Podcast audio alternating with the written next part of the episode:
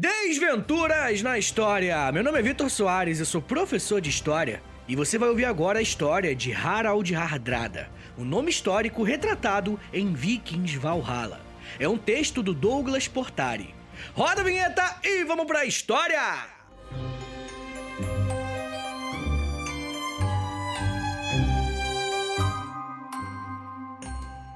Lançada pela plataforma de streaming Netflix, a série Vikings Valhalla já é um verdadeiro sucesso.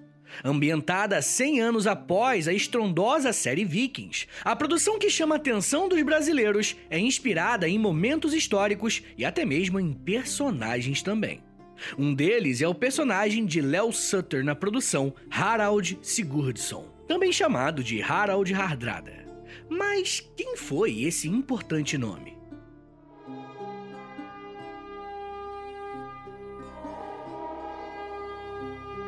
Em todos os reinados, as sucessões ao trono sempre foram terreno fértil para complôs e disputas declaradas. Era o momento em que velhos ressentimentos afloravam entre aqueles que se viam como legítimos herdeiros da coroa. Pouquíssimos reis subiram ao trono como unanimidades ou sem lutas. Laços de sangue nada significavam. A Inglaterra do século XI viveu essa rotina com toques ainda mais surpreendentes. Em 1066, um dos aspirantes ao trono não vinha sequer de uma linhagem real. Harald Godwinson era filho do Conde de Wessex, a família mais poderosa da época. Ambicioso, sua proximidade com o trono se dava por um parentesco casual. Sua irmã era casada com o rei Eduardo III, o Confessor, e por seu livre trânsito junto ao monarca, que não tinha herdeiros. O outro postulante à coroa, ainda que nobre, era um forasteiro e bárbaro. Harald Hardrada, rei norueguês, era um calejado guerreiro viking que se considerava credor de um acordo firmado entre seu sobrinho e um soberano dinamarquês que reinara na Inglaterra durante uma dinastia escandinava, de 1013 a 1042. Havia ainda um terceiro concorrente, do outro lado do Canal da Mancha, que teria papel decisivo nessa disputa, o normando William, ou Guilherme na forma latina. O vácuo de poder que atraía tantos pretendentes ao trono inglês era resultado do atrito entre anglo-saxões, vikings e normandos,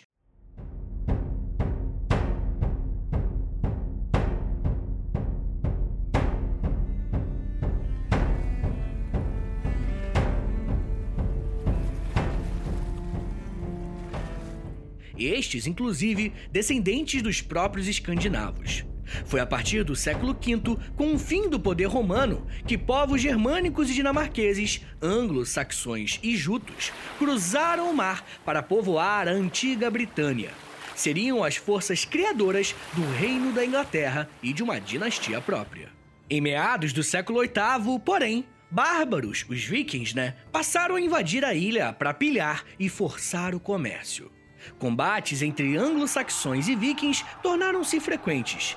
Contudo, nos séculos IX e X, as incursões vikings à Europa e às ilhas britânicas deram origem a colônias. Tomado pelos dinamarqueses, todo o Nordeste inglês ficou conhecido como Danelaw. No fim do século X, os ingleses ao sul eram obrigados a pagar uma taxa para não serem atacados, o Danegeld. O rei que aceitou o tributo, Ethelred II, ficou conhecido como Despreparado e seria deposto em 1013 pelo rei da Dinamarca, Suen, com a aprovação inglesa. Suen morreria em 1014 e Ethelred, exilado na Normandia, retornaria apenas para ser apeado do trono pelo filho de Suen, Canuto, em 1016. Foi a quebra da longa linha sucessória anglo-saxônica. Canuto, porém, soube se adaptar. Como quase todos os vikings à época, era cristão e casou-se com a viúva de Ethelred, Emma, uma princesa normanda. Nos anos seguintes, graças às suas conquistas ao norte, tornou-se também rei da Noruega, sendo então monarca de três países. Quando morreu em 1035, levava a alcunha de O Grande. Seu império, porém, ruiu. Seus dois filhos, Haroldo Pé de Lebre e Harda Canuto, o sucederam brevemente, de 1037 a 1042. Nesse período, a Dinamarca foi tomada pelo novo rei norueguês Magnus e a antiga linhagem anglo-saxônica reclamou o trono inglês. Em 1042, o filho de Ethelred e Emma, Eduardo III, o Confessor, que havia passado quase toda a vida exilado na Normandia, assumiu a coroa inglesa, retomando a antiga dinastia da ilha.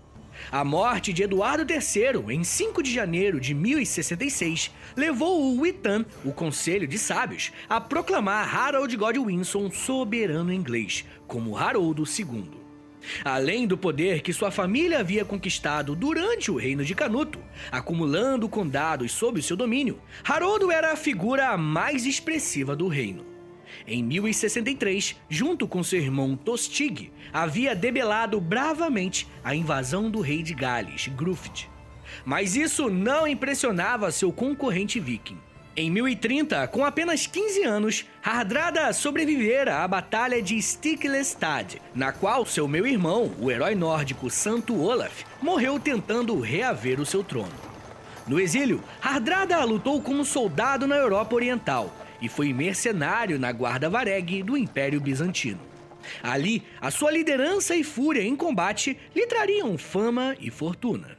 Em 1045, ele retornou à Noruega, onde dividiu o trono com seu sobrinho Magnus, que morreria convenientemente dois anos depois. Com a morte de Eduardo III, Hardrada voltou seus olhos para o trono inglês ele se via como herdeiro do acordo de paz firmado décadas antes entre Harda Canuto, o rei da Inglaterra entre 1040 e 1042, e Magnus, que previa, caso morressem sem filhos, que um assumiria o reino do outro.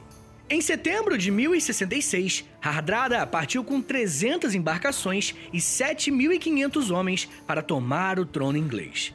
Ele contava ainda com a ajuda de Tostig, irmão de Haroldo II. Após desembarcar no norte da Inglaterra, o rei norueguês tomou a cidade de York, que nutria simpatia pelos nórdicos.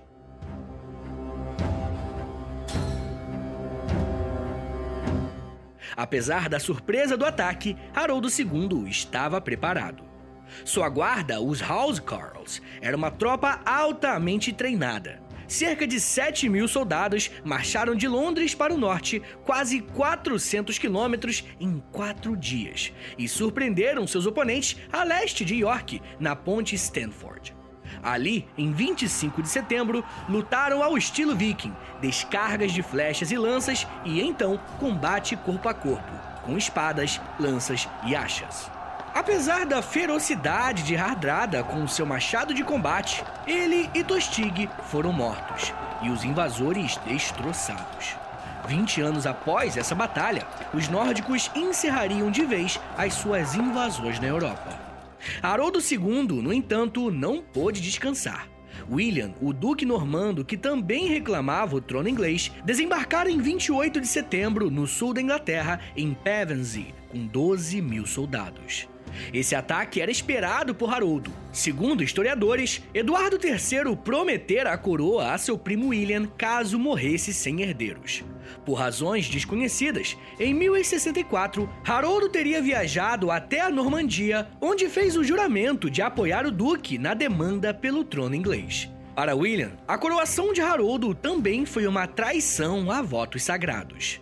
Fadigados por uma árdua batalha e duas longas marchas, os ingleses confrontaram William em Hastings, a 14 de outubro de 1066. Caíram frente às táticas normandas de cavalaria. Ao final do dia, Haroldo II estava morto. A lenda diz que foi alvejado no olho por uma flecha, o tipo de morte decretado a quem fazia falso juramento. No Natal de 1066, William, o Conquistador, tornava-se o primeiro rei da dinastia normanda da Inglaterra.